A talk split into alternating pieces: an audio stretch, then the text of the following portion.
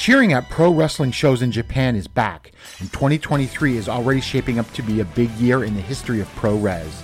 That's why you should listen to the Emerald Flow Show. From the Royal Road to the Green Mat, Paul and Gerard take you into the world of All Japan Pro Wrestling and Pro Wrestling Noah. Not only do we analyze events, but we examine business, who is getting over, what angles are working or not. Occasionally, we take a look at other Japanese promotions like DDT and Zero One. So if you're looking for more coverage of the world of Japanese wrestling, check out the Emerald Flow Show on the Voices of Wrestling Podcast Network, available on all of your favorite podcast apps. Este podcast es parte del Voices of Wrestling Podcasting Network. Visita voicesofwrestling.com para escuchar el resto de nuestros podcasts y leer reseñas de shows, columnas y opiniones de lucha libre alrededor del mundo.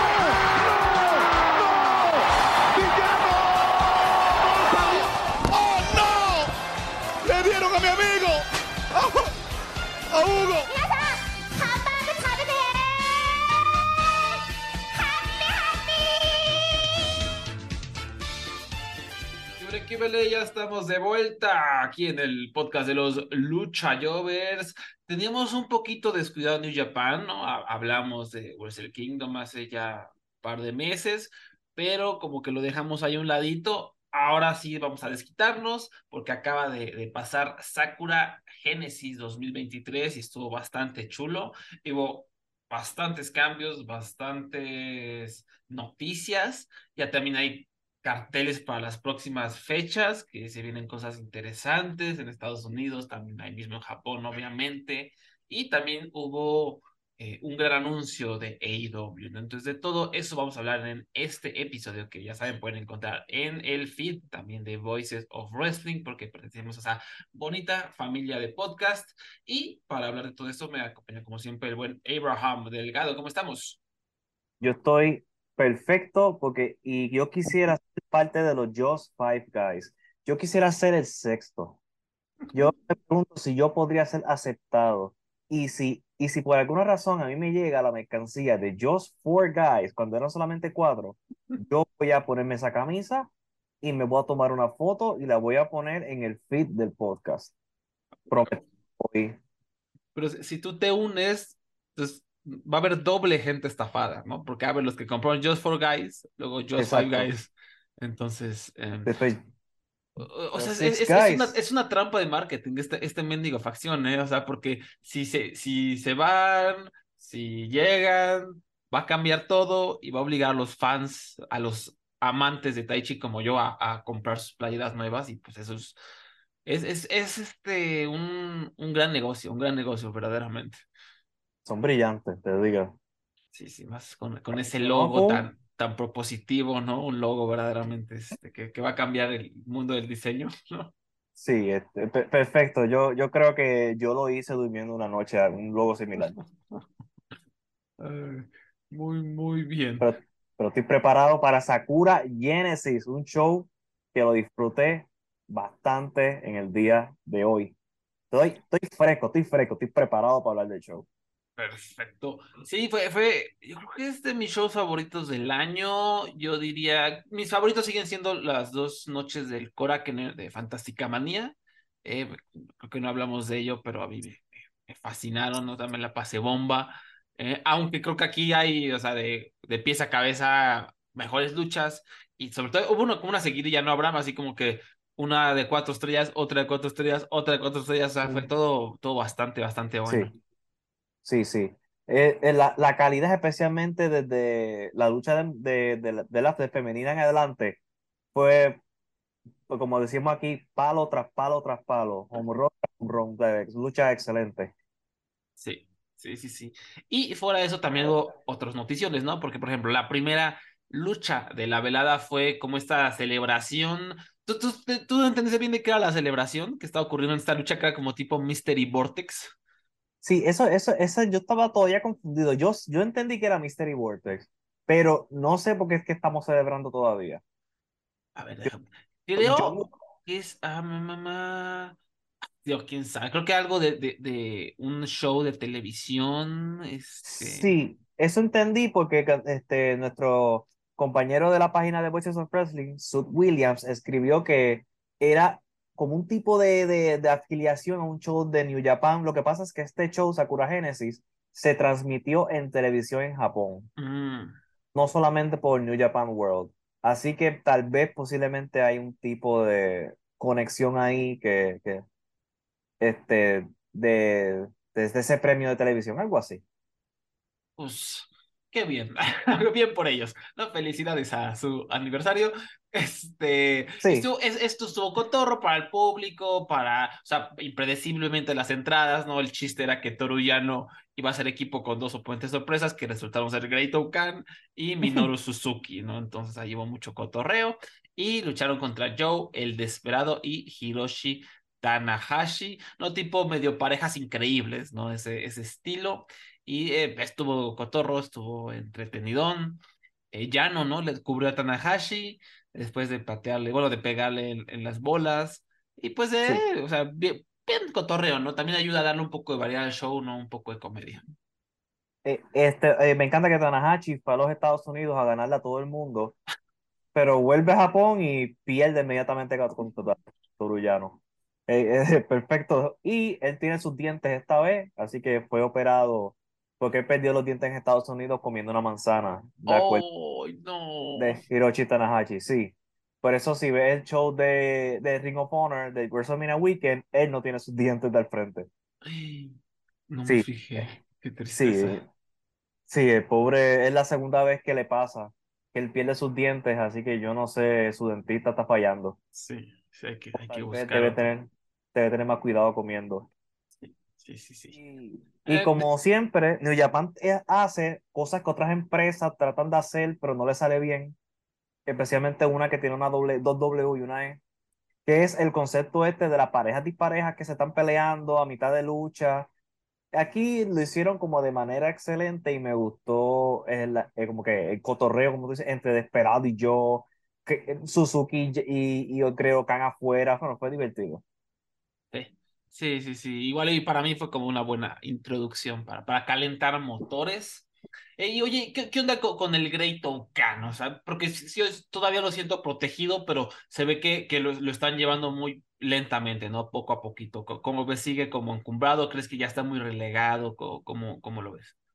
Yo creo que este, eventualmente él lo van a volver a subir y no sé por qué se, se están tardando tanto. Se sabe que la, la gerencia le gusta a Great Khan. No es como que no es un secreto tampoco el amor que le tienen a él. Este, y honestamente, ¿por qué se están tardando? Muy buena pregunta.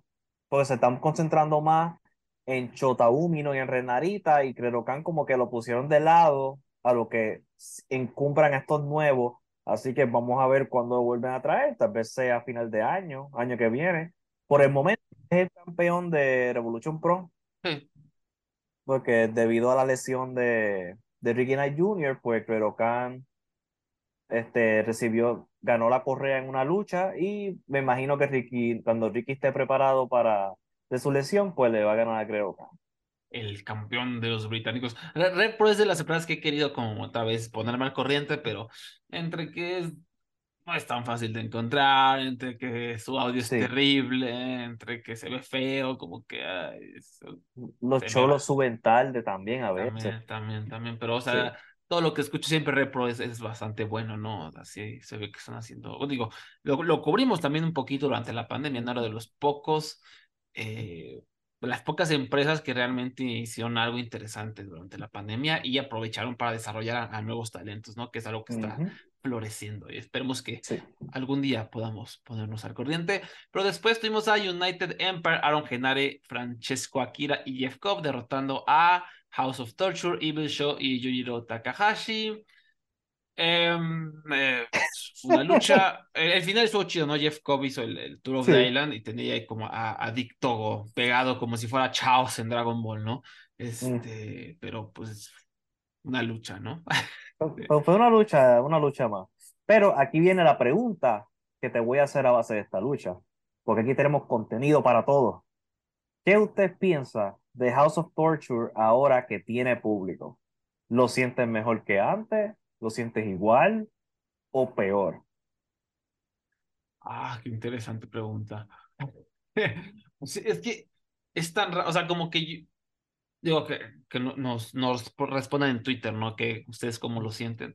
Yo personalmente como que, la verdad es que ni veo bien la lucha, o sea, como que la veo de, de reojo y mi cerebro está en otra cosa, o, o sea, no, o sea, como que sigue siendo lo mismo, es como ver pintura seca, pintura secarse más bien, ¿no? O sea, como que Ah, no sé, o sea, los veo y, no pongo atención a nada, o sea, como que las veo en, piloto automático, pues, o sea, no, no, no sé, no, no tengo nada, o sea, no, no tengo takes, es, así, es de básicas House of Torture. Pues en el caso, en el caso para mí, House of Torture, lo aguanto más porque es mejor verlo con gente que gritando que gente aguantándose sentada encima de sus manos. Eh, porque hay momentos donde funciona, como en el final del, del cuando fue Evil eliminado en el New Japan Cup, el público estaba súper emocionado y fue de las pocas veces que, el, que la casa de la tortura yo vi que funcionó. Pero fuera de eso, pues prefiero que griten a que estén callados. Y honestamente ya un equipo de comedia, por lo no esta gente no va a tocar el evento, los estelaristas en ningún momento. Bendito sea, bendito sea. pobre yo, ¿no? pobre yo, pero este.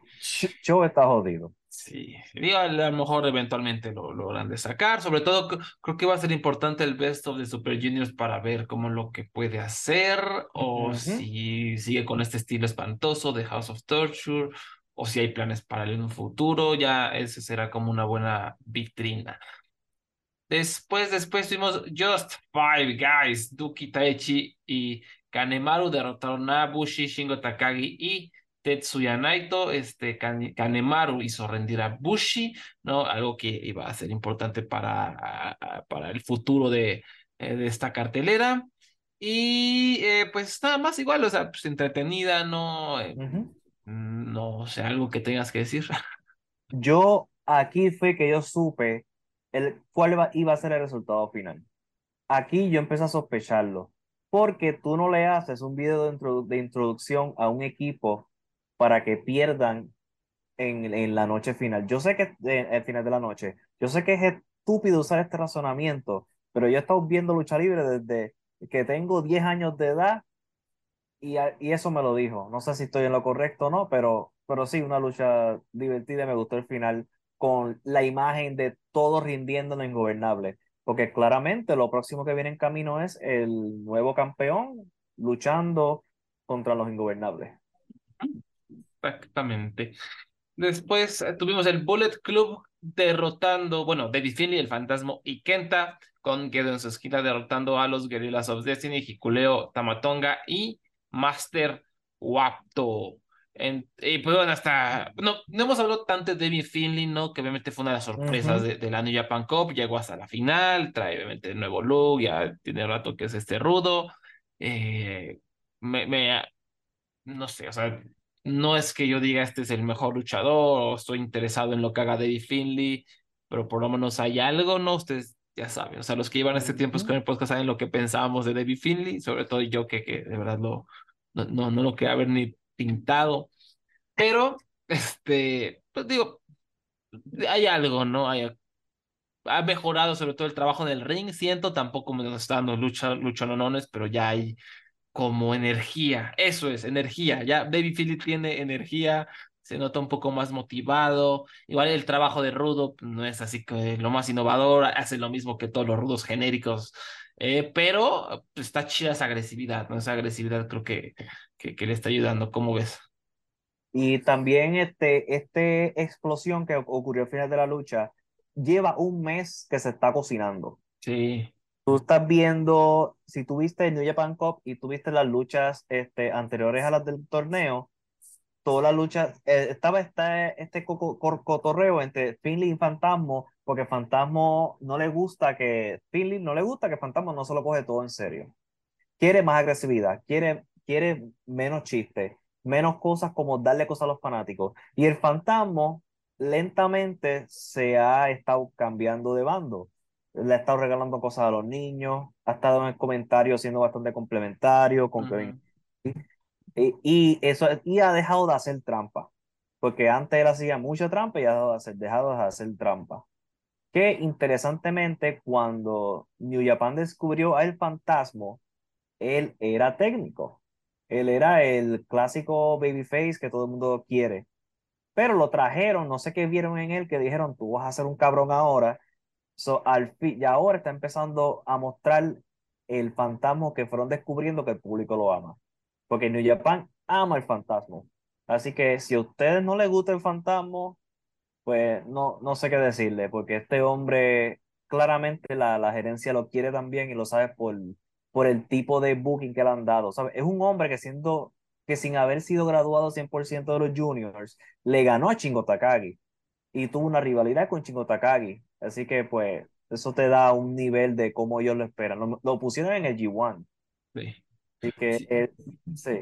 Y, de alguna manera eh, hemos hablado esto anteriormente, como esto que hacen en Japón de hacerte rudo, rudo, rudo, porque eso como que hace que el público le genere un hambre de, de verte ser bueno, ¿no? O sea, de, de, verte, e, el público te quiere querer, ¿no? El público te quiere querer y está esperando ese cambio a técnico, a que seas bueno para tener esa validación y poderte vitorear más. ¿No? Que es algo que, por ejemplo, esperábamos con Jay White, ¿no? Rudo, rudo, rudo, y de repente hicieron el tease, ¿no? Hicieron ahí como que él iba a ser técnico y nunca se concretó, siguió siendo lo mismo de siempre. Pero e, es claro que el público estaba ya listo para amar a Jay White. No fue así, ya se fue, y ahora rato hablamos de él. Eh, pero con el fantasma, pues para allá vamos, ¿no? Y como dices, es claro que, que tienen grandes planes para él. La verdad es que eh, hicieron muy bien la chamba, por lo menos eh, en cuanto a comentarios, ¿no? De, de, plantar semillitas, ¿no? Junto a Kevin Kelly, donde incluso lo escuchabas como, porque no era totalmente obvio, de hecho me parecía de repente confuso y eso lo es interesante, ¿no? Saber qué es lo que le disgusta del Bullet Club, qué pasa con David Finley, pero como que cuestionaba ligeramente su, su liderazgo. Y aquí dentro, bueno, dentro de la traición, ¿no? Después de que David Finley venció a Tamatonga usando el campeonato Never, ¿no? Y le echaron un montón básicamente al fantasma. Después llegó Taiji Shimori, que parecía iba a ser este, su su gran aliado, ¿no? Porque pues, eran compas, ¿no? Eran amigos y compañeros de equipo, ¿no? Pero también Ishimori lo traicionó. Entonces, pues esto puede ser una historia interesante en donde pues, el fantasma tiene que vencer a, a su ex mejor amigo, Tai Ishimori, ¿no? Luego a, lo mejor a, Kenta, es, campeón, ¿no? De, de Japan, Estados Unidos, el campeón, este, ¿cómo se llama? Never de, de Japan World Strong. World Strong, esa madre. Bueno, pues ahí hay otro, eh, hay oro en el medio, podría ser ahí algo interesante y finalmente llegar a, al jefe final, que sería Dave Finley, ¿no? Y pues eso, eso suena bastante chido. Y como que me gusta eso, me gusta esta onda de videojuego, de ir venciendo a los minions y llegar hasta, hasta el jefe final. Eso, eso me agrada. Así que ya puedes decir que personas que fueron traicionadas en Semana Santa. y el fantasma. Pues si alguien está buscando una comparación entre el, fantasma y Jesucristo. Perfecto, perfecta comparación. Y será interesante, ¿no? será su, su pico, o sea, podrá llegar a ser campeón a IWGP pesado, ¿no? El sí, hay que ver. Puede ser. Eh, eh, quién sabe, porque hay una, uno, es que New Japan es de estas empresas que a mí yo no sé si te pasa a ti también, que te, empiezan a elevar a alguien y tú, yo no sé qué ellos ven. Y hasta, y no es hasta más adentro que tú dices, oh, ya entiendo. Y yo, no, no sé si te ha pasado también eso. Sí, sí, un poquito. Son misteriosos, son misteriosos. Algo, algo, el, el scouting lo tienen, lo tienen, lo tienen bien. Sí, exactamente, Y felicidades a Ikuleo, que fue el que eliminó a Jay White de Japón, haciendo absolutamente nada dos meses después que eliminó al, al gran malote del Bullet Club. Ay, no. Ay, Tremendo. Después, por el campeonato femenino de la IWGP, Mercedes Monet derrotó a Asumi y Hazuki en una lucha que yo nunca entendí por qué le hizo un triple threat, o sea, no, no me gustó esa decisión porque creo que Mercedes contra Sumi iba a ser fenomenal y tenía un súper potencial. Ujú. ¿Tú- hu- ¿Hubo noticias de por qué fue eso? o- De ¿No? Sí, No. ¿sabe la decisión?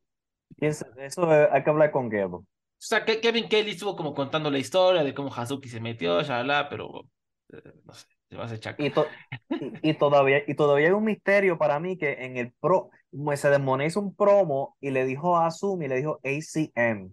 Y yo todavía no sé si ella lo hizo a propósito o si fue que se equivocó y que simplemente New Japan no le importó y tiró el promo. Así que por lo menos jugaron con esta cosa de la falta de respeto de Monet hacia sus oponentes a propósito. Ujú. ¿Quién, quién sabe si fue un error que, usaron o quién sabe? Ay, quién sabe, está, está medio raro. Y bueno, la lucha me, me, me gustó bastante, o sea, a pesar de que Sí. eso fue un mano a mano, fue un triple threat, pues estuvo bastante rápida y bien em, fluida. De repente sí se les iban las cabras, ¿no?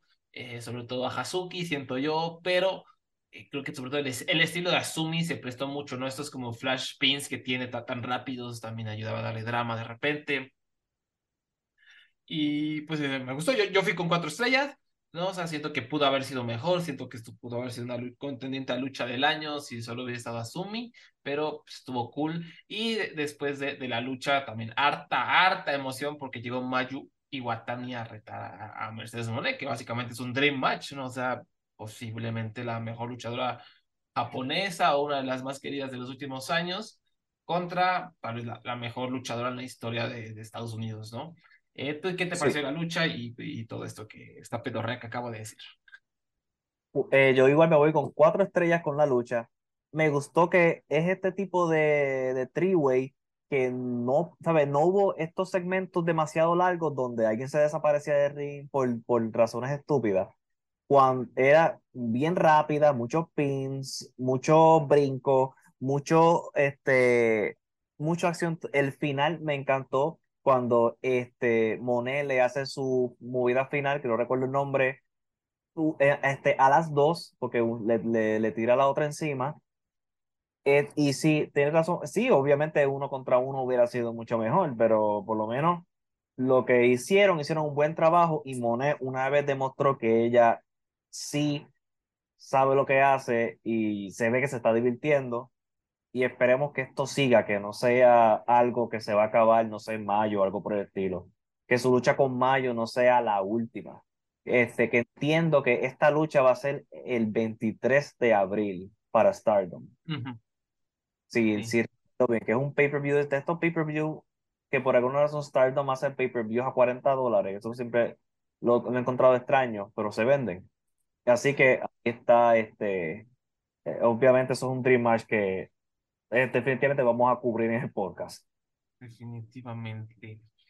Sí, o sea, eh, hay como cierta incertidumbre alrededor de Mercedes, ¿no? O sea, cuánto tiempo va a estar, cuánto está cobrando, cuáles son sus Ujú. planes, que está ahí como muchas cosas en el aire, ¿no? Esperemos que, como dices, dure un ratito más, porque creo que sí está ayudando bastante a la, a la división.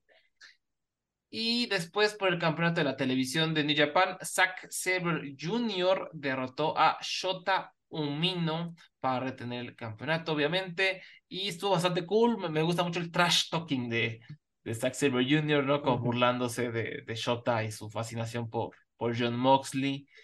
Eh, como que los primeros cinco minutos, eh, se me hizo medio X, pero se fue calentando, se fue calentando. Shota creo que ya está empezando como más a, a, a reencontrar su, el carisma que le vimos como John Lyon y el final estuvo muy muy bueno, ¿no? Unos flash pins rapidísimos, ¿no? Un mino, o sea, no, no sé si me encantó porque, o sea, se, se vio muy definitivo el, el DDT que le, bueno, el Death Rider que, que le hizo un mino Sí. a Zack Sabre Jr., se vio así brutal y de repente Zack Sabre se, se recobró y, y- y le hizo uno de esos, no sé, tablitas marinas rapidísimas, no me acuerdo qué fue como un European Clutch y lo derrotó. O sea, como que no, no terminé de comprar eso de que le, le dieron tan brutal DDT y, y Zack se recuperó inmediatamente y, y lo cubrió. Eh, no sé si lo compro, pero estuvo emocionante, definitivamente. ¿Cómo ves? Fue, fu- eh, pues en el caso de Chota, esto es un avance, porque en el mes de febrero él tuvo una lucha con Naito, que yo creo que todavía está ocurriendo. Fue horrible, duró un siglo. Y no fue hasta que entonces llegó el New Japan Cup y su primera lucha fue contra este, Yujiro y tú, oh my, Dios mío, mira, no, no estamos ayudando al hombre. Pero al menos cuando llegó con Zack Sabre en el torneo, vi algo mejor. Así que por eso es que yo tenía esperanza de que esta lucha fuera buena y no me decepcionó. No diría que es un super luchón. Y yo, honestamente, Zack Sabre debe dejar. Yo, yo quisiera que termine, termine una de estas luchas en 10 minutos o menos, porque tienes un, es un campeonato que la lucha dura 15 minutos y siempre llega casi el 15. Este, siempre, ¿sabes? La tensión de los primeros 10 minutos no, lo, no, no hay tensión. Porque hasta en el torneo de, por el campeonato de televisión, que era 15 minutos el, el máximo, lo mismo.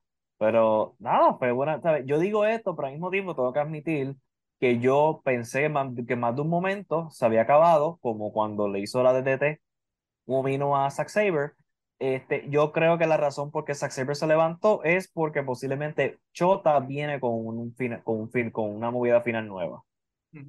Ah, posiblemente a ver si se empieza a, alejar de esa, de esa, asociación rara con Moxley, porque él tiene, es como que imita a Moxley y a Tanahashi a la vez y como que no sabe cuál, por cuál lado irse. Vaya, vaya, vaya, vaya. No sé, es, bien extraño. Sí, y por lo pronto siento que, como dices, le ayudó mucho esta lucha y sobre todo creo que Zack hizo un gran, gran trabajo hacerlo ver bien, eh, de, encumbrarlo, de, al burlarse de él, como que meter al público de su lado. Creo que Zack hizo todo, todo bien este muchachón. Y después retó a, a Phil y Tom Lawler por el campeonato y eso se va a llevar a cabo en Estados Unidos. Al ratito hablamos de, de esas eh, carteleras. Y después estuvimos por el campeonato en parejas, la que fue, eh, no sé, tú, Abraham, mi lucha de la noche personal, Ozzy Open, Kyle Fletcher y Mark Davis derrotando a Bishamon por los campeonatos en pareja. Y fue un gran reinado de Bishamon, ¿no? Qué bárbaros. Hiroki Goto y Yoshihashi, la verdad es que sí, yo sí siento que eh, es la primera vez que siento que alguien eleva estos campeonatos, ¿no? No sé quién, quiénes habrán sido los últimos que realmente dije, wow, ¿no? Los campeones en pareja se sienten especiales. Bichamon realmente lo lograron. ¿Cómo viste esta lucha? Excelente. Yo voy a llorar por el final, el final del reinado de Bichamon. Ella, ellos este, han sido como yo creo que honestamente mi equipo favorito este año, porque todas sus luchas han sido excelentes. Yo estoy en todas sus luchas yo estoy emocionado. Yo tengo que admitir que en un momento yo, yo empiezo a sentir como que cuando, la, la emoción esta de tú sentarte en el borde de tu asiento, porque tú no sabes cuándo se va a acabar, o no sabes qué va a ocurrir, y tú cuando piensas que ellos van a perder, siempre ganan. So, esta vez, por supuesto, cuando yo pensaba que iban a ganar, perdieron. El único momento que pienso que van, que van a ganar, pierden. Y vamos a decir, Ozzy Open se merecen estos campeonatos ellos, han, ellos fueron parte de los MVPs del New Japan Cup. Estuvieron todas las noches y Mark Davis hasta reemplazó a Osprey, además de, a pesar, además de participar en el torneo. Y, lo, y fue, a ver, lo, lo, lo hizo magistralmente, especialmente a último minuto. Y hay que este, Kai Fletcher, esta lucha fue como un... Yo, yo estoy interesado en saber si hubo como un como un cambio en la estrategia a mitad de lucha, porque Kyle Fletcher empieza a sangrar. Y yo me pregunto si Ozzy Open empezó a luchar, empezaron a luchar como técnicos y fue una decisión tomada en el ring o si ya estaba planificado. Porque el público terminó encumbrando a Ozzy Open y estaban gritando Ozzy Open. Un público que ama a Bichon, porque lo, el público de New Japan ama a Goto y a Yoshihachi juntos. Y este performance de, de Fletcher Davis, excelente. Eh, Kyle Fletcher, por eso estoy interesado, obviamente nunca vamos a saber, pero si el, al él sangrar, obviamente eh, elevó, le dio unos puntos más a la lucha, y si hubo un cambio de decisión, porque claramente ellos estaban técnicos ya como a los minutos de empezar la lucha fue, brutal el, el accidente, ¿no? Que, sí. que Kyle eh, Fletcher empezó a sangrar porque se aventó en alguna manchincueta, no me acuerdo exactamente qué, y al caer, este, se dio durísimo en la nuca, en la barricada de metal, pero durísimo. Este, Y yo sí dije, yo creo que aquí ya se acabó la lucha, porque sí se vio feo y estaba sangrando, pero no, es, siguió adelante. O sea, creo que de todas formas deberían de checarlo. creo que tendríamos que hacerle unos examencillos o algo, porque eso no se ve nada bien. O sea, o sea eh, físicamente no tiene sentido que esté bien. o sea, que se haya pegado tan fuerte en la nuca y haya sangrado y todo esté bien en su cabeza. Entonces, pues no sé, esperemos que todo, siga adelante. O sea, el vato parece que todo normal, ¿no? Y tuitea y bla, bla, pero no, sé, creo que es algo que, que, deberían de hacer unos exámenes a fondo, porque sí estuvo feo.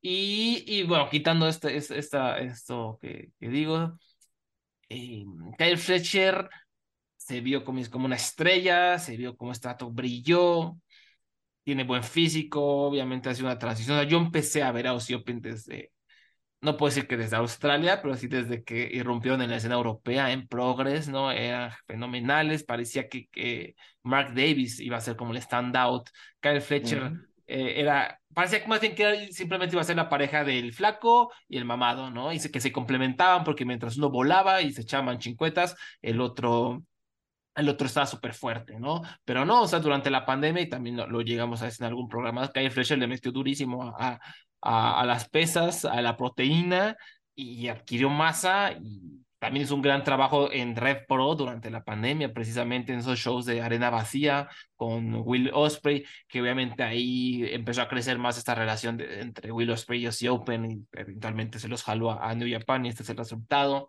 ¿no? Pero, eh, no sé, en una de esas Kyle Fisher también podría convertirse. para mí sí tiene como, eh, empiezo a ver chispazos de superestrella, ¿no? ¿Tú cómo ves? Sí, igual, igual. Y esta fue, esta lucha fue uno de esos ejemplos. Cada vez que yo lo veo, él está mejor y él tiene solamente cuánto, 24, 25 años. 24, sí. Sí, él está empezando su carrera. Él no, no, él no está ni cerca de, de, de, lo que puede ser, del, que lo puede ser el pique de, como de talento y carrera. Así que vamos, eh, así que esto es, y algo que me gustó es que ellos se vieron tan felices. Es como, ah, está, como que fue genuino y esta, ese tipo de cosas, pues siempre me encanta verla. Y, es que de, manera ahora sí que orgánica y, es, hubo una serie de obstáculos en el camino que fue eh, que ya iban a ir a, New Japan y que ocurrió la pandemia, entonces se acabó esa oportunidad dorada. No me acuerdo que Mark Davis se lesionó, no, no, recuerdo cuándo, pero por lo pronto durante la pandemia no estaba Mark Davis, no, nada más estaba Kyle Fletcher, entonces otro obstáculo. ¿No? Eh, ¿no? no, sé qué más haya ocurrido el año pasado que no puse tanta atención, si hubo algo más, pero eh, dentro de la lucha, este corte en la cabeza de Fletcher, pues fue otra cosa más, ¿no? Otro obstáculo, de manera como, pues, eh, orgánica, de manera, no sé cómo decirlo, milagrosa, se creó una historia por sí misma, de un, dos vatos superando todas las adversidades, ¿no? Y eso, como dices, le, agregó emotividad y creo que por eso también se veían tan, eh, tan emocionados y tan felices, ¿no? Porque si vienen cargando toda esta mala suerte, todo este desmadre pandémico para, para lograrlo. Y sí, fue, fue algo muy, muy, muy bueno. Y pues, el, el, yo creo que el cielo es el, el el techo de estos muchachos que son fenomenales. Y también tengo curiosidad, o sea, ya hablamos de Kyle Fletcher, también Mark Davis, o sea, Mark Davis tiene como esta presencia, no sé si sea para ser campeón mundial, pero a lo mejor podría ser un tipo eh, Tomohiro Ishii, bueno, ah, un Never, un Never Ishii, de, ah, no estoy diciendo que sea... Eh, que llegue a la calidad de las luchas de Ishii, no, pero este caballito de batalla que siempre está ahí como en el midcard, ¿no? Y creo que tiene todo, toda la agresividad y la fuerza para lograrlo, ojalá así sea. Eso decía, como tú dices, cielo es el límite para ellos dos. Sí. Eh, después, Zack Sabre Jr. hizo como un, reto a, a Aussie Open en nombre de TMDK, eh, Mikey Nichols y Shane Haste. ¿no? Entonces ahí va a ser el primer reto por los campeonatos, que no creo que cambien de mano. Y además Jeff Cobb desafió a Zack Sabre Jr. por el campeonato de la televisión. Entonces supongo que ahí va a haber algo con eh, Phil Tito eh, o sea, más bien como que esto nos spoileó que Zack Sabre va a retener contra Phil Tito y después va a luchar contra Jeff Cobb por el campeonato de la televisión. Pero es más o menos lo que se esperaba, ¿no? Sí, como que sentido común también, no creo que este, que, que Tom Lawler vaya a estar de, de tour en Japón con el campeonato de, de la televisión. Sí. Después por el campeonato junior, peso pesado, Hiromu Takahashi derrotó a Robbie Eagles. Este fue en la defensa número 11, me parece, de Hiromu. Corríjame si estoy equivocado. No sé. No, espérate, no, no. Esa fue su que- tercera, su tercera, pero lo que él quiere hacer es llegar hasta las 12, ¿no? Exacto, entiendo que es eso, sí, que sería la próxima contra Kanemaru, si no me equivoco, si recuerdo bien. Sí, la Kanemaru. Y la lucha bastante cool. De repente siento que mm, no sé, hay hay algo en Hiromu que no me termina de convencer. Eh, no sé cómo explicarlo, como que siento que sus luchas son lo mismo, como que no me encantan los estrechos finales, los veo siempre como iguales. em, como que ya me cansó el personaje, hay, hay algo en Hiromu que no me termino, no termino de conectar. En general nunca he conectado con él. Nunca he sido así de, ah, Hiromu, te amo, ¿no? Como que en sus luchas siempre hay como un techo, un techo de cuatro Ujú. estrellas y, un cuarto, ¿no? A excepción de, por ahí las de Dragon Ball, obviamente, y, y, y aquella con Ishimori cuando ganó el primer Best of de Super Juniors. No sé si hay como una fatiga de mi parte, eh, y eso yo lo sentí en esta lucha, como que, eh, no me, no sé, no quiere que ganara Hiromu, como que la lucha no me así, no me terminaba de mover, pero la sacaron adelante. Creo que Robbie Eagles fenomenal, ¿no? Me gusta mucho esto que hace de trabajar la pierna, de enfocar sus, incluso sus ataques aéreos en la pierna. Eso es algo que siempre me ha encantado de, de su estilo. Y eh, fue, fue una lucha que yo fui con cuatro estrellas. Me gustó, pero igual me, me quedé- siempre me quedo con esa sensación de que, que ya estoy harto de Hiromu. No sé, tú, ¿qué te pareció? Ese trabajo de Robbie Eagles debe ser visto por, el- por algunos luchadores que piensan con submission es ponérselo nada más. El, como él más trabaja esa pierna, de, es un ejemplo de, de cómo hacer una lucha como de pierna correctamente e interesante para el público y cómo emocionar al público. Es este, porque él fue la estrella de esta lucha. Ujú. Hiromu ha tenido un buen año, pero eh, que me pasa como, como te pasa a ti, que, que por lo menos a mí fue desde la lesión, desde que, desde la lesión después de con Dragon Lee, que hay algo que le falta y no sé qué. Sí, sí, sí. Ah, y, y a pesar de que ha tenido super luchas buenas este año, porque tuvo la, la lucha de Wrestle Kingdom de cuatro con cuatro oponentes, tuvo la lucha contra Joe en febrero, luchó contra Lior, eh, también luchó contra Amakusa en febrero también, que fue buenísima también. Eh, su lucha contra Leo Rush la recomiendo si no la han visto. De esto fue en la final del New Japan Cup. Y esta de Robbie Eagles me, me encantó también. Ha tenido un buen reinado pero también ha estado luchando contra super luchadores, luchadores que tampoco no son la norma, porque siempre él lucha contra el Desperado, siempre eh, Ichimori, así que está con estos oponentes en estos spots grandes, con oponentes que ha luchado antes, pero que hace tiempo no vemos estas luchas. Y eso también ayuda porque le da algo de frescura este, a este reinado de Hiromu. Así- eh, pero como quiera, esta fue mi favorita de la noche. Este, ahí yo la pon- ahí cerca con la de Aussie Open en términos de gusto. Yo creo que si me preguntas, me hubiera preguntado en la mañana, yo te diría que la de equipo fue mi favorita. Ahora en la noche, pues pensando en Robbie Eagles y en el trabajo, me gustó más esta. Este, pero eh, esa secuencia final me, me, me dijo absolutamente que Hiromu iba a ganar. Así que eso fue, yo creo que el, el único fallo de la lucha. Fue bastante. Sí. El final, el final no me gustó en lo absoluto. Igual se- sentí, no sentí que fuera un final merecido, sobre todo por todo lo que está sido, porque se sentía que Robbie Sí. Cargó la lucha, todo lo que hizo Robbie me pareció increíble. Y de Sí. repente, así como final, ah, sí, Time Bomb, ah, sí, él te manda al esquinero, una, dos, o sea, no, no, no lo sentí Time Bomb se como que se lo merecía, sí. Y Robigo, ¿sabes? Robigo, yo me eh, él hizo hasta el, la- el Poison Rana de tercera cuerda. Yo dije, ok, yo creo que te va a ganar. Y no, ok, no ganó Hiromu. ¿Sabes qué? La de equipo es mi favorita. Ahora, Sí. dice. Pero Bien, esta fue bien, mi bien. segunda favorita de la noche. Sí. Eh, pero sí, el problema realmente fue el final, que fue, de verdad, era mega obvio. Sí, sí, sí, pero bueno, ya ahora te hablamos más a detalle, pero la- el próximo reto de Hiromu va a ser de defender este campeonato porque va a luchar por otro, eh, pero primero lo va a defender contra Yoshinobu Kanemaru. No va a perderlo, por supuesto, pero va a estar, va a estar divertido, o eso espero. Y se viene ya casi el Best of the Super Juniors. Y bajita la mano es que New Japan tiene un super roster, ¿no? A ver, les voy a leer el, roster para que empecemos a salivar por el Best of the Super Juniors. Alex Coughlin, ¿no? Muy bueno. Alex Zane anda por ahí todavía, ¿no? Como que en la atmósfera Bushy, eh, bueno.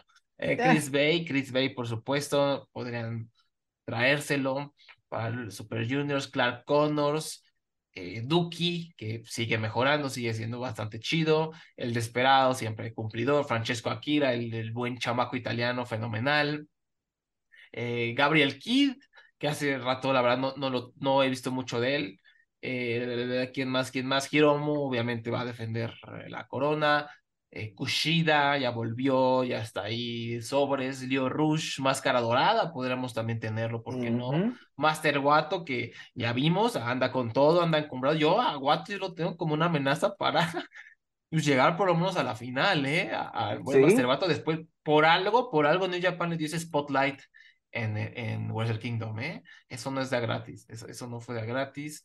Eh, Rob Eagles, por supuesto, no sé si vayamos a tener a a Rocky Romero, ¿no? O va a seguir ocupado en, en Estados Unidos y en México. A Taguchi, que ya como sé que mucha gente lo tiene como muy... Todavía lucha mucho Taguchi, ya, ya cada vez lucha menos, ¿no? Sí, cada vez lucha menos y lo que hace es mayormente comedia. Y, y, normalmente en los pesos Super Juniors él daba un esfuerzo mayor, pero en estos últimos dos años... Sí, ah, ya, ya. Eh, eh, si, si quieres ver sus nalgas, pues prepárate. Ves lucha en el Beso Super Junior. Eh, bueno, por lo menos es un poco de la comedia refrescante, podría ser. Eh, Tai Ishimori, que ellos ya saben, como que lo odio y, lo amo porque de repente es, capaz de echarse unas luchas increíbles, pues de repente es capaz de ser la caca más grande. Eh, Show, ya vamos a ver qué show vamos a tener el beso de Super Junior, ya, ya lo platicamos. Eh, Tiger Mask, no sé si por ahí todavía se pueda participar. Takamachino, no creo. Titán, ojalá se lo traigan. Como ya es parte de los ingobernables de Japón, yo creo que, sí se lo van a traer. Eh, TJP.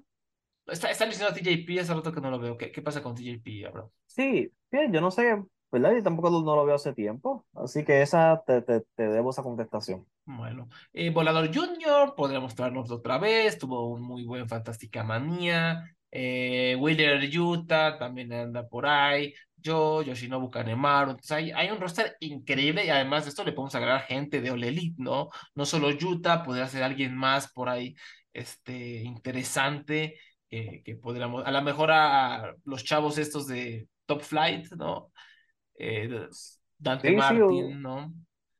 Y ver qué talento este que no te he filmado pueden, pueden. sí. Hay, opciones, hay, hay opciones. Sí, muchas, muchas. Y también otra vez de, eh, dijimos que Titán y Volador, pero a lo mejor en vez de Volador hay, alguien más que, que, haya llamado mucho la atención. No sé si por ahí eh, Atlantis Junior vaya a calificar para el peso. O, oh, sí. ¿Quién más? Dulce Gardenia, a mí me encantaría que se trajera Dulce Gardenia. Lo acabo de, fui, a, a, la Arena México el pasado fin de semana y me tocó ver su lucha. Eh, fue una lucha técnicos contra técnicos al lado de los atrapasueños y de verdad es fenomenal, no se iba con gente que nunca ha ido a la Arena México y, Dulce Gardenia fue como de sus favoritos de la noche, ¿no? Porque eh, se nota cuando, eh, cuando entra, como que el público, ¿eh? Como que les vale un poco gorro, pero conforme avanza la lucha, eh, el, los gritos de, de la audiencia hacia él aumentan y aumentan y aumentan, ¿no? Mm. Entonces a él me encantaría, pero bueno. ya, para, ya tendremos que esperar para esa, esa revelación, que no creo que falte mucho, la verdad sea para Don Taku, porque ellos tienen el evento de, de, de Don Taku en mayo 3, creo, y de seguro en ese show revelan este el roster. Mm, ojalá, para Super Junior, sí. Y finalmente, por el campeonato mundial de la IWGP, Sanada derrotó a Kazuchika Okada, acabando con un gran, gran reinado de Okada, que la verdad es que estaba on fire. Yo estaba disfrutando mucho este reinado, pero eh, Sanada, pues, se echó el cambio de look. Obviamente ganó la New Japan Cup, tiene un nuevo finisher que después se, se reveló básicamente que era un finisher diseñado para contrarrestar el, Rainmaker.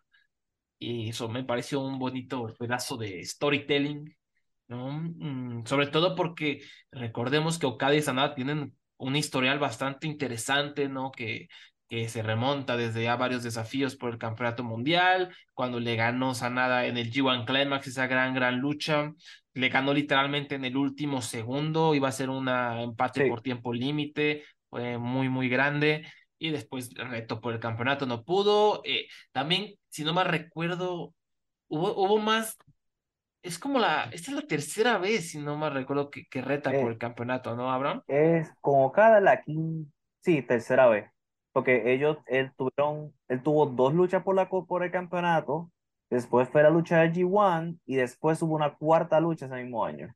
O sea, que eh, hubieron cuatro luchas de Sanada y Okada el mismo año. Este, para, para tortura de quien sea, no sé, depende de tu perspectiva. Sí, sí, exacto, sí, porque, ay, híjole, sí, no, no eran.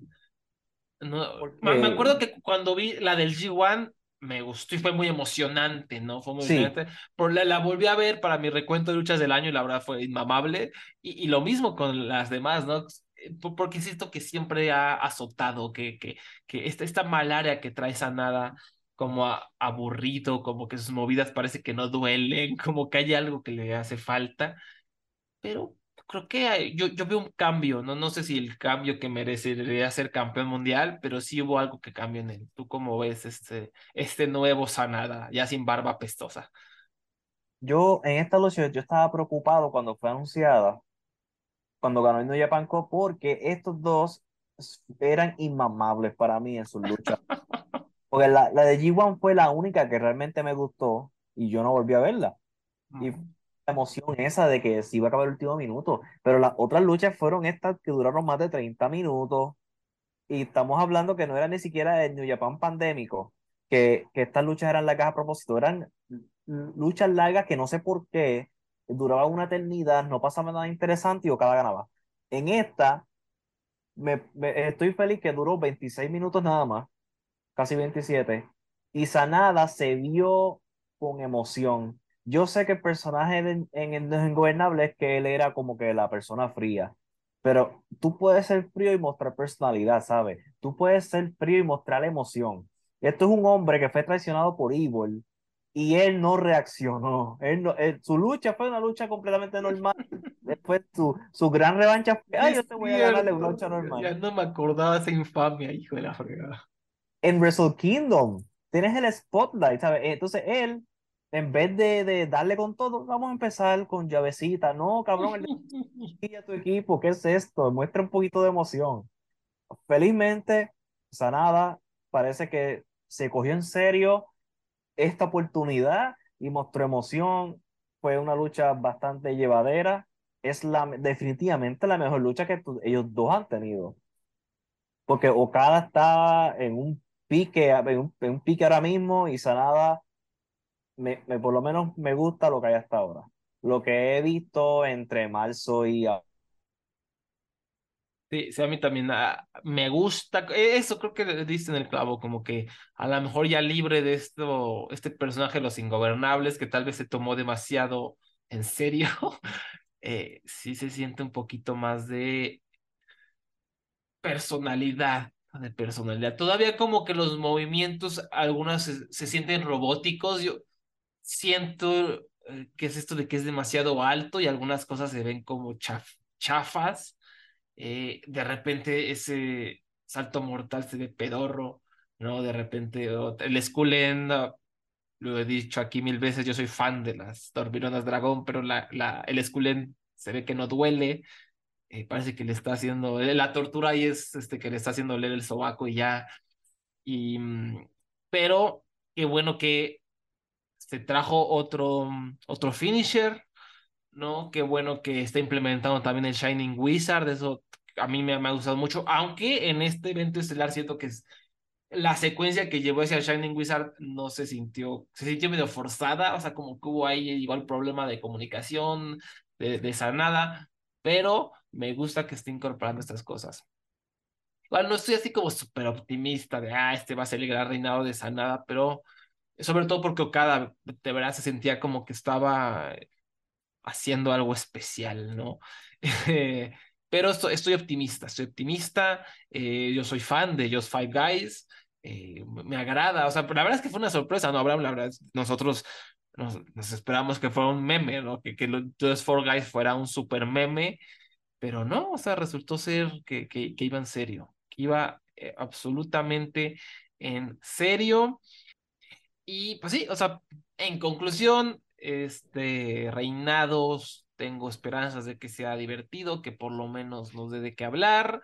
Eh, ah, eh, pusieron una, si ustedes se meten al, al, YouTube de New Japan World, pusieron un thumbnail bastante erótico donde parece que Sanada está desnudo y solo tiene el uh. cinturón está cubriendo el pene, ¿no? Me parece tremendo. gran elección.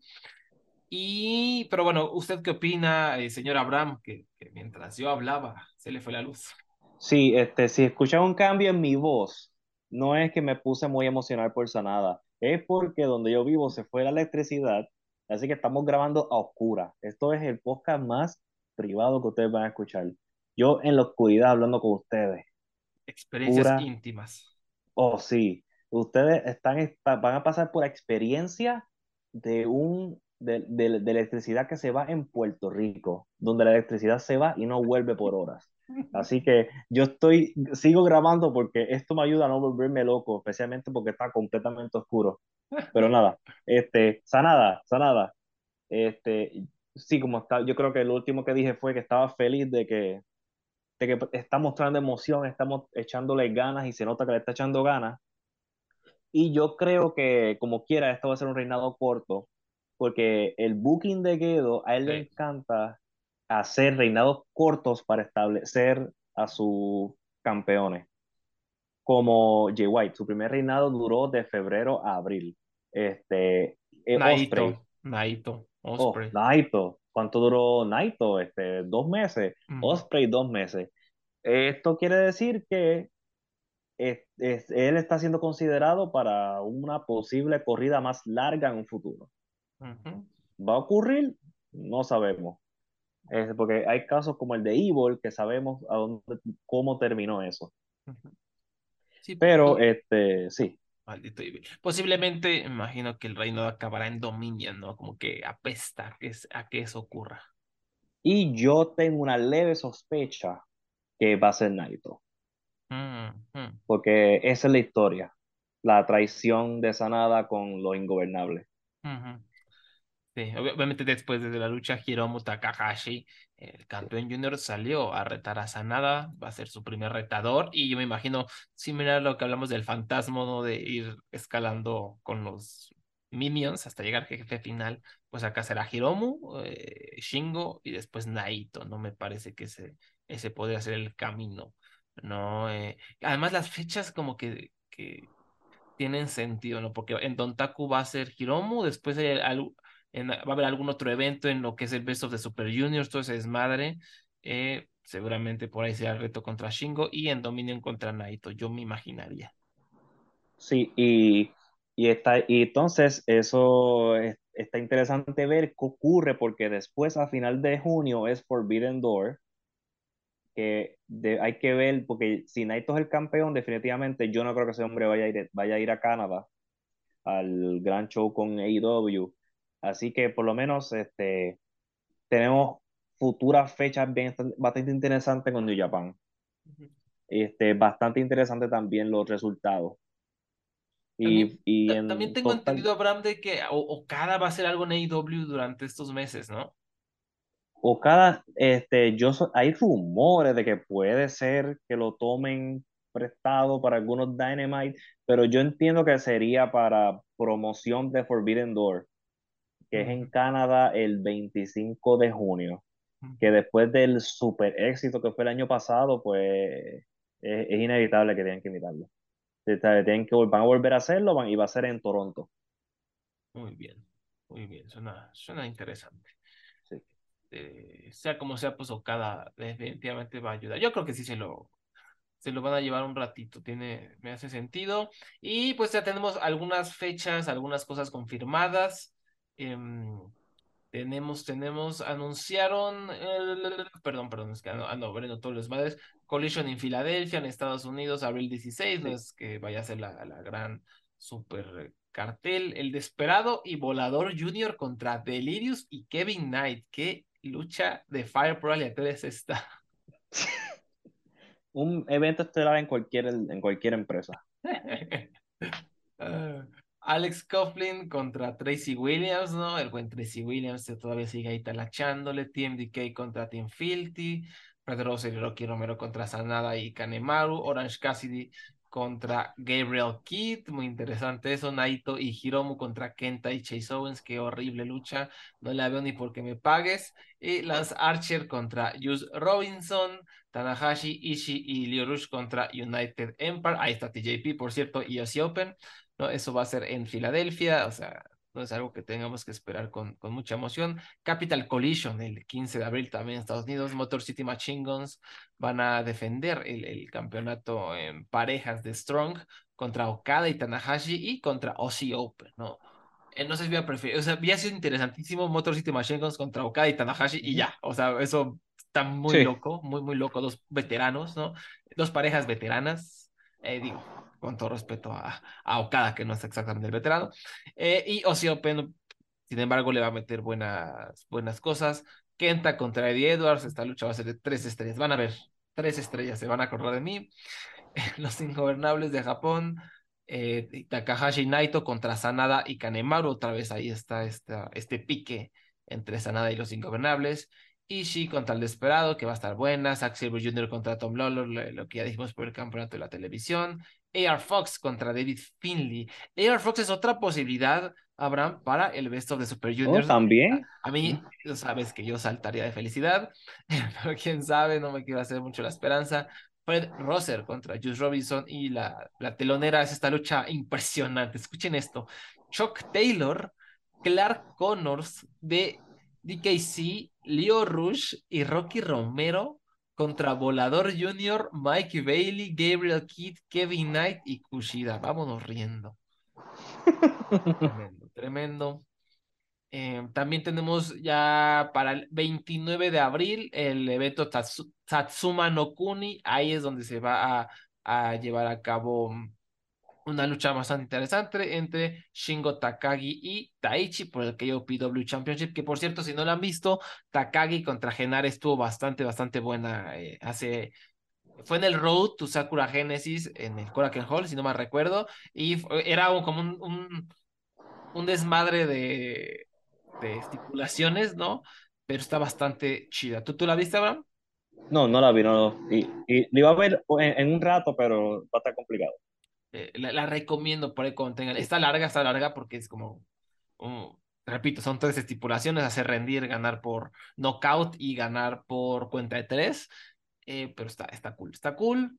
Entonces, estoy in- interesado en ver qué hace Shingo con Taichi próximamente. Después, en Hiroshima, eh, se anunció la lucha entre, mm, entre Hiromu Takahashi y Kanemaru. Y por ahí, eh, creo que no hay mucho más a destacar. Hay una lucha de Duki contra, contra Naito, pero eh, no diría que es algo que tengamos que ver. Ah, no, bueno, por lo que hay que ver este evento que es el 27 de abril es que se va a anunciar el Best of the Super Junior, eh, las alineaciones. Entonces, pues, eh, por lo menos hay ese, ese, esa atracción especial. Después, el 3 de mayo en Dontaku, vamos a tener a Sanada defendiendo el campeonato contra Hiromu Takahashi, a Tamatonga defendiendo el campeonato Never contra Dave Finley y pues otras luchas. Ah, Bueno, Zack Sabre Jr. posiblemente defendiendo el campeonato de la televisión contra Jeff Cobb y eh, Kenta contra el hermano de Tamatonga, ¿cómo se llama? Tangalo. ¿no? Hikuleo. Hikuleo. Hikuleo, Hikuleo. que está luchando, no la veo tampoco ni porque me pagues. Bueno, la, la voy a ver, la voy a ver, pero tal vez no le ponga mucha atención. Entonces, Don Taku está, está, está chida la cartelera, ¿no? Por lo menos hay buenas rivalidades. Eso va a ser el 3 de mayo, repito. Y pues eso es, ¿qué más? ¿Hay algo más que nos haga falta de New Japan? No, porque hasta ahí tenemos, porque ya en Dontaku nos vamos a enterar de lo próximo que viene en camino. Ujú. Este, sí, porque eh, eh, pues, eh, como iba a ser un mes de fechas y pues hasta llegamos hasta el 3 de mayo. Ujú. Ah, y eh, va a haber un torneo, ¿no? Por este, el campeonato de los Estados Unidos de Kenny Omega, Abraham. Sí, sí, el 16 de abril en Filadelfia, la lucha de las Archer va, eh, contra Juice Robinson es parte de ese torneo. Ujú. Va a haber otra el 25 de mayo en Long Beach entre Tanahashi y Osprey. Los que ganen esas, esas luchas van a luchar en Dominion en Osaka para una oportunidad para luchar contra Kenny Omega. Este, yo me imagino que la defensa de Kenny Omega va a ser en Toronto en Forbidden Door. Ujú. Así que yo sospecho que o Osprey, que va a ser Osprey contra Omega 2. Vaya, vaya. Al, men- al menos que hagan un swerve y sea Tanahashi. No creo que vaya a ser ni Lance Archer ni Juice Robinson. Ah, ¿por qué no? Es que yo estoy muy emocionado por a Juice Robinson retar por ese campeonato, ¿no es cierto? Sí, Eh, de- después de, ¿qué más tenemos? Este, Vince volvió oficialmente, se los dijimos, o sea, eh, pero des- después de que grabamos eh, la semana pasada sobre lo de WrestleMania, que les dijimos que Vince ha estado en control, no, no en control total, pero por lo menos con un porcentaje de control ah, después de su Sí. destitución, eh, claramente su influencia creció y creció y creció y creció y estuvo presente en WrestleMania, por supuesto, esa influencia y ya el lunes siguiente WrestleMania le valió camote, ya dijo, ya, ya, ya, o sea, ya vamos a dejar de, de, de esta charada. Vamos a, vamos a dejar de, de. Ay, No, ya el tío, tri- tío Triple H se, que se va a quedar sin trabajo. Híjole. Este, sí. Eh, eh, lo curioso es que ve- lo que dicen es que eventualmente él tomó el headset, el mando, pues en un momento de Raw y ya hubo hasta la cosa esta de editar segmentos a mitad de show, porque hay un video en Twitter que pueden buscar donde Seth Rollins sale un segmento en Raw mientras está corriendo los anuncios en televisión. Y de momento sale un productor a decirle que tenía que irse porque cambiaron los planes. Así que Seth Rollins se despide del público y se vuelve a ir. Volvimos. El, el señor. es- Ah, cuando ves el final, cuando Brock Lesnar sin absolutamente ninguna razón destruyó a Cody Rhodes, el hombre volvió. Y si tú lo estabas dudando, eh, se lo estuvimos diciendo. Él nunca se fue. Los advertimos, ¿no? Y, Eh. y les advertimos que iban a, a cagarla con el booking de Cody. Se los advertimos que le iban a hacer ma- ver mal, que le iban a empezar a tratar de la fregada, y ahí está, ¿no? Como un Jover derrotado por Brock Lesnar. O sea, la idea es esta de que eh, lo, lo destrozaron tan brutalmente a Cody que el público va a sentir lástima por él y lo va a apoyar. O sea, ¿qué clase? O sea, ¿cu ¿cuándo ustedes vieron a, a que Mohamed Ali diera lástima? O sea, y que la gente apoyara a Mohamed Ali porque les daba lástima. ¿Cuándo? ¿No? O, Ah, o, o vamos a un ejemplo de este mundo. ¿Cuándo Stone Cold tú, tú le tuviste lástima? sí, sí. Eh, ¿Cuándo Hulk Hogan tú le tuviste lástima? ¿Cuándo tú le tuviste lástima a, a Okada? Vamos, por favor. terrible. O sea, no, no, no tiene sentido nada, nada de lo que hacen estas personas. Y pero es, es lo de siempre. Pan con lo mismo. Pan con lo mismo. Pero volvió y con un bigote. No olvidemos el bigote porque eso olvidemos es aparentemente importante. Más importante que violar a mujeres, Sí. ¿no? Claramente, según los Sí. periodistas. E- En fin, este, ya no hablemos de eso, vamos a hablar de tantito de AEW, que hubo el gran anuncio, ¿no? Tony Khan siempre con sus a grandes anuncios, casi, ¿no? Un gran anuncio, gran anuncio.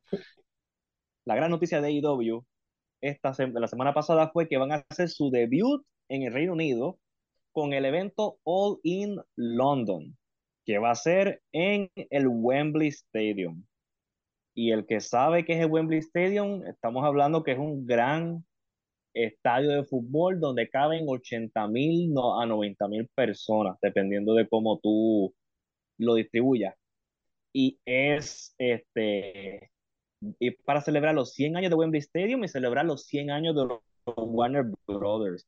Sé que también esto es parte, ¿verdad? De, de, de AEW con su compañerismo con, con la televisión. Y lo interesante de este show es, yo no creo que se vaya a llenar 80 mil personas. No. Tú piensas que, que eso está complicado, ¿Sabe? Yo, lo único show que podría llenar 80 mil personas puede ser WrestleMania y cuidado.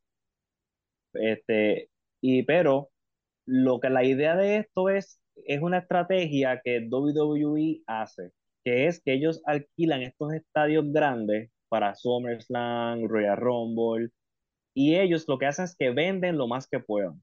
Ellos pueden alquilar uno de, vamos a decir, 60 mil personas, venden 45 mil taquillas, ponen a las personas bien, tapan los espacios y gana, genera mucho dinero y en televisión se ve excelente. Pues la idea es hacer esto con el Wembley Stadium. Eh, yo creo que AEW fácil puede llenar 50 mil personas, porque ellos siempre les va bien cuando hacen su debut en un mercado, tienen buenos ratings en el Reino Unido, y además de que esto, al hacerlo en Wembley Stadium, es un happening, donde toda Europa puede ir y, es de fácil acceso porque es en Londres, hay trenes y el código de preventa, este, ya las preventas están en 30 mil personas que están pidiendo códigos de preventa. los hoteles alrededor de Wembley Stadium están vendidos ya. Ya no hay hoteles. Ahora mismo, si tú buscas un hotel y quieres ir cerca del estadio, no hay. Este, eso no, no, no, no los ha informado algunas personas del Slack de, de, de, la, de la página de internet que ellos están, que los europeos van a ir para el evento. Así que el hacerlo en Wembley Stadium es, es, un, es interesante, porque hay que ver qué cartelera van a llevar y cómo lo va a apoyar ese, ese público europeo que no ha tenido un evento de IW todavía. Y este es el primer show en Wembley Stadium desde el 1992, el primer evento de lucha libre. Y el último fue SummerSlam del 92, que el evento estelar fue Bret Hart contra eh, British Bulldog, David Boy Smith. Eh, el que recuerda, el que haya visto ese evento o lo recuerda, este, son unas tremendas imágenes. Así que vamos a ver algo similar, pero en el siglo XXI con AEW. So, habría que ver qué hacen. Pero, a pesar de que tienen este evento grande el 27 de agosto, al otro domingo el 3 de septiembre tienen All Out en Chicago. Ahora, yo no sé la idea detrás de esto, porque tú montar un show grande es complicado. Esta gente va a tratar de montar dos shows inmensos, grandes, importantes para la empresa, que están a una semana uno del otro. Yo no sé qué van a hacer, yo no, honestamente yo no tengo ni idea, pero yo me imagino que cosas como pedir prestado cada y, y apoyo de empresas como con Japan o Impact, eso va a ocurrir porque hay que llenar sillas y hay que vender pay-per-views. Lo interesante es que All in London no se ha anunciado cómo se va a transmitir. Mm. un pay-per-view. Yo, yo, yo, yo, no, no me sorprendería que fuera simplemente un Fight, un fight TV por pay-per-view ya. Este, sí. Eh, es lo más lógico. Entonces, después de estos dos eventos, AEW tiene el, en el penúltimo miércoles del mes el Grand Slam en Nueva York, que es el Dynamite grande que hacen en el estadio de tenis de Arthur Ashe en Queens. Mm. Así que están tienen que montar tres shows inmensos, así que habría que ver cómo balancean esto, o sea, cómo tú haces luchas estelaristas de, para estos shows tan de corrido. Eso explica, por ejemplo, por qué en Double or Nothing lo que se está pintando es que MJF va a tener una, una four-way entre John Goldboy, Darby Allen y Sammy Guevara, y porque no quieren gastar lucha. Porque eh, tienen que ser bastante conservadores este mes y el próximo, porque viene lo que viene Forbidden Door y vienen estos tres, estos tres eventos. Hmm. Así que vamos a ver qué pasa. Eh, la verdad, no soy fan, ya saben que no soy fan de IW en lo absoluto, no soy fan de que hagan estas cosas de tres eventos a lo loco, porque para mí eso crea fatiga, pero no tengo duda de que van a, les va a ir muy bien, no tengo duda de que van a hacer grandes luchas, no tengo duda de que los fans, fans van a estar muy satisfechos, ¿no? Pero personalmente a mí se me hace ridículo hacer esto de cosas tan seguidas y alocar y además perdón, pero eso también es, eh, ah, es explotar a la gente que trabaja detrás de cámaras, ¿no? O sea, esto va a ser pesadísimo para todas esas personas, ¿no? Que tienen que ensamblar, que tienen que planificar, que tienen que diseñar, ¿no? Eso, eso va a ser brutal para ellos. Eh, no me agrada en lo absoluto. Eh, pero también hay que aplaudir los cojones de, de Tony Khan, ¿no? Como aquí los el productor perruno también está, ¿ves? Le está echando los perros, ¿no? A, al Sí. can. Sí, Eh, la, la- la acabo de escuchar. Sí, sí, sí. em, o sea, los cojones porque Tony Khan es dueño del Fulham FC. O sea, pudo haber dicho, Sí. pues vamos a hacerlo en el Craven Cottage y no gastas un peso porque es su estadio, el Craven Cottage, donde juega el Fulham, por supuesto. Y no, dijo en él, en el Wembley Stadium, o sea, arriesgado, o sea, haciéndole honor a- al- al nombre All In en Londres.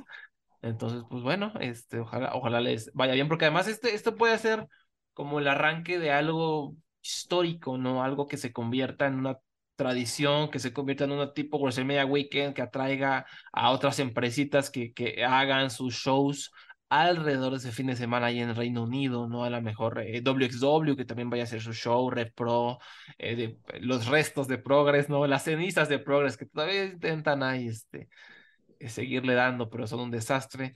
Esto podría también ayudar a, o sea, crear nuevos, nuevas iniciativas en el Reino Unido.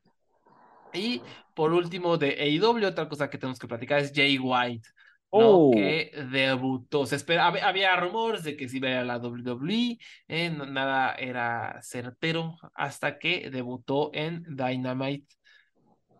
Siendo el mismo, ¿no? Siendo el mismo, eh, el mismo personaje, la misma música, todavía mismo el Bullet Club, no el mismito White. Yo, yo tengo una leve sospecha de que pudo haber pasado para que escogiera una empresa sobre otra. A ver, a ver, cuenta el chisme.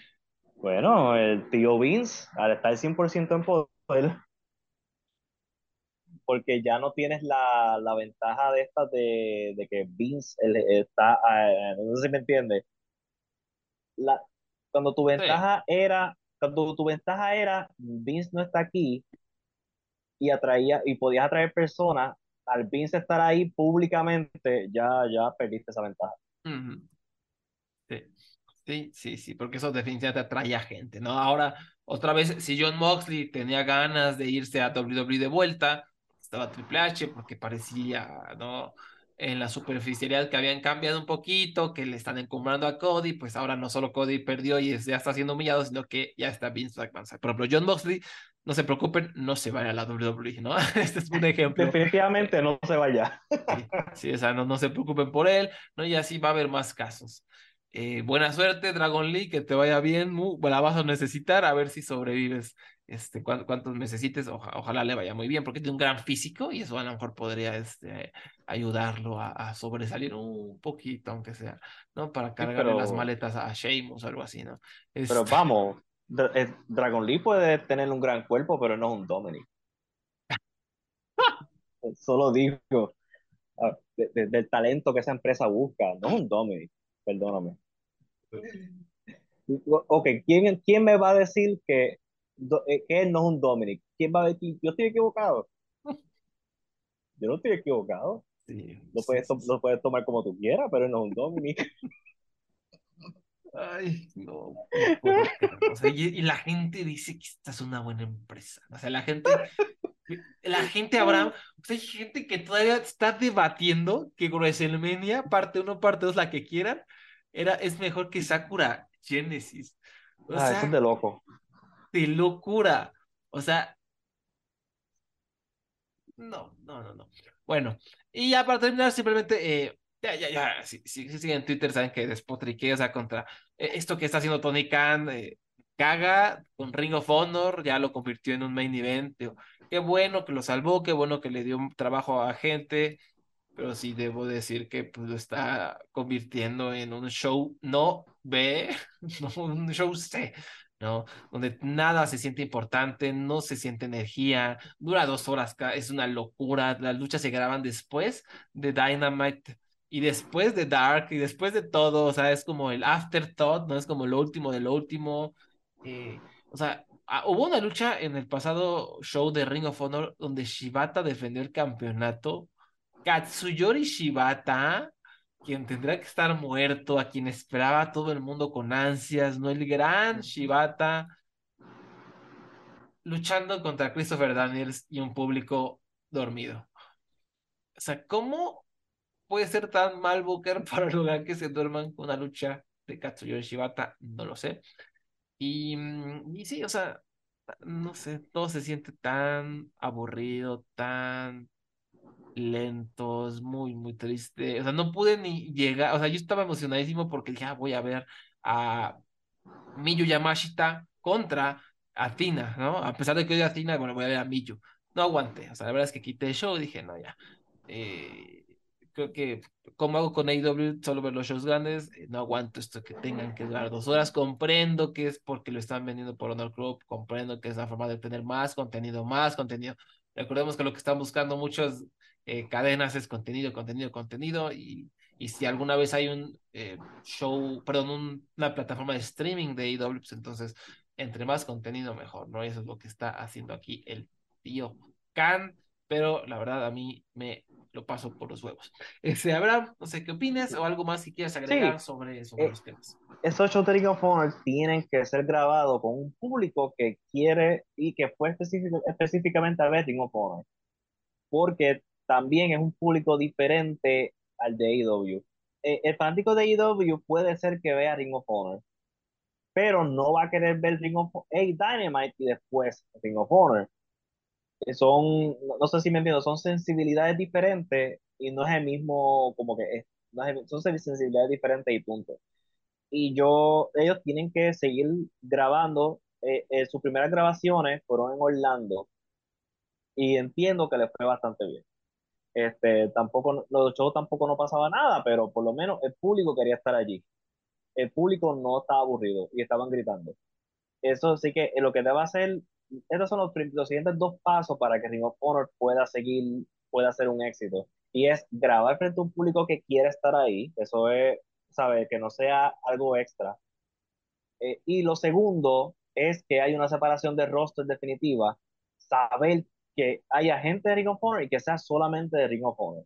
Porque hasta ahora, solamente los que son, los que llaman los Legacy, los, ¿sabes? como los Kingdom, este, los los Silas Young, este, Cheeseburger, estos luchadores que llevan, que vienen de Ring of Honor, que todavía están ahí, eso sabemos que son parte de esa empresa. Pero de los jóvenes, fuera de, fuera de los de, fuera de Kingston, ninguno de los jóvenes sabemos están en los dos lados, en AEW y en Ring of Honor. Así que yo creo que otra manera de hacer esto exitoso es una clara división esto es Ring of Honor, y ustedes son de Ring of Honor, ustedes son de Dynamite, de IW, y de vez en cuando vamos a, cambiar, a cambiarlos de lugar. Este, yo creo que eso es lo, la mejor manera de hacer esto. Tener hasta un campeón que solamente esté en Ring of Honor. Así que vamos a ver qué le depara. Tal vez esto sea la manera en que arranque, pero no arrancó muy bien. Nadie habla. ¿Quién está hablando de Ring of Honor? ¿Quién está hablando de Ring of Honor? Nadie.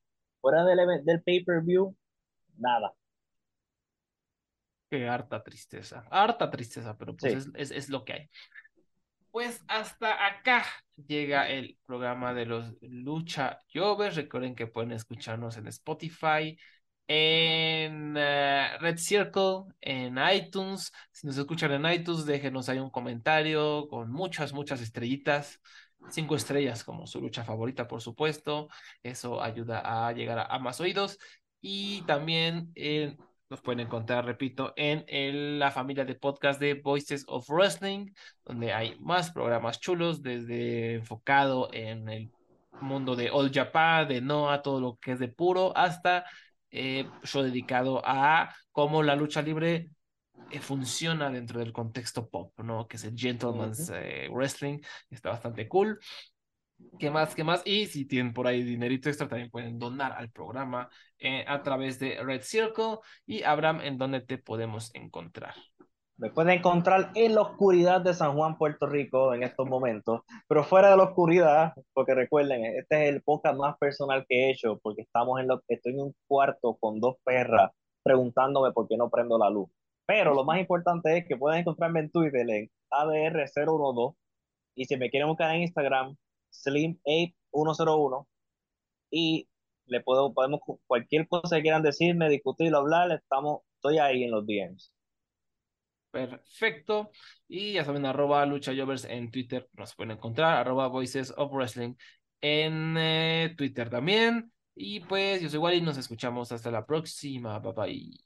Hello, do you like New Japan Pro Wrestling? Are you a Shin Nihon freak? If so, check out the Super J-Cast with Joel and Damon on the Voices of Wrestling podcast network. And even if you fucking hate New Japan Pro Wrestling, listen to the Super J-Cast anyway. Not just for our great show reviews, analysis, and pastrami sandwiches, mm, but there's also usually some dick jokes somewhere in the obligatory opening 30 minutes of absolute nonsense we chat about every single week. That's the Super J-Cast for all all the best talk about New Japan Pro Wrestling, crisps, and pornography.